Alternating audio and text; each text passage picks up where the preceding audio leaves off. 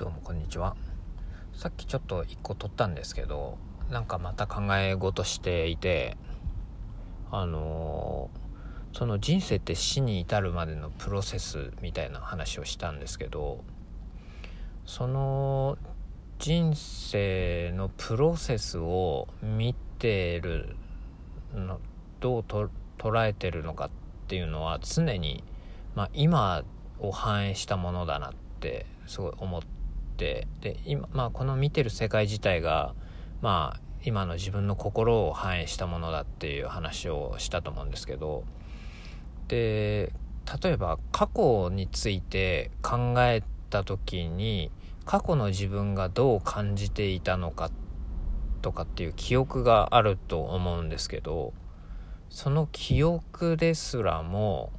今の自分の心の中を反映しているものだなって思ったんですよ。これはなんか面白いなと思いましたね。でまあ未来に対する希望とか夢とかそういったものも全部今の反映に過ぎないというか今どう思っているのか今今は過去の自分がこう思ってたと思っているっていうあの結局は全部今の繁栄なんだなっていうことを心の繁栄なんだなっていうことをなんか気づいて面白いなとも思いました。だから何て言うか過去にあったことっていうのはまあ事実だと今思っているということに過ぎないというかその時は全然違う受け取り方をしていてった可能性があるんですよね。そうそれを今見ることによってその捉え方ってのがあの今を反映したものになってるっていう。だからなんだろうまあ過去ってあったんだと思うんですけどでも全く違うものに見えてるんじゃないかなって思いましたね。それがすごく面白いなと。で未来に対してもまあ一緒で例えばえっと過去にあの将来こうなりたいですっていう目標があったとしてでそれその目標はもしかして変わってなかったとしてもそれに対する考えとか気持ちとか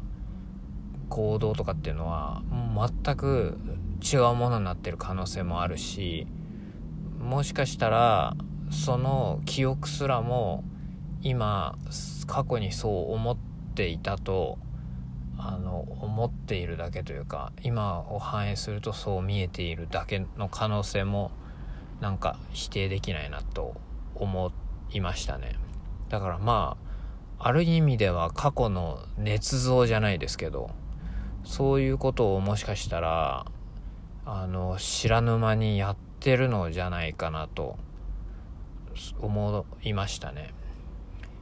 そうあのなんかそれは面白いなと思いましたね。だから例えば過去を誰かと語る時に全く違うものにとして捉えているあの可能性ってありますよね。A 君 B 君 C 君がいた時に全然違う答えが出てくる。だから全然共通した認識じゃないという可能性もある、ありますよね。そうまあそういうのもなんか面白いなと思いましたね。でまあでその人生における人生の意味って何なんだろうっていうこまあ一つの考えとしてのあの今そのまあ今こうしてあの起こってること自体が意味なんじゃないのかっていうことを言ったんですけどつまりは今こうして、えーと、自分の心を映しているもの自体が意味であってで過去がどうだったかっていうことも今の心の繁栄における過去の出来事なので結局は今の心がどうであるかっていうのを観察しているというこれこのこれ自体にが意味なのかなっていうね。だから今の自分の心の中にある過去を思ったり未来をかん思ったり見えてるものをあのなんだろう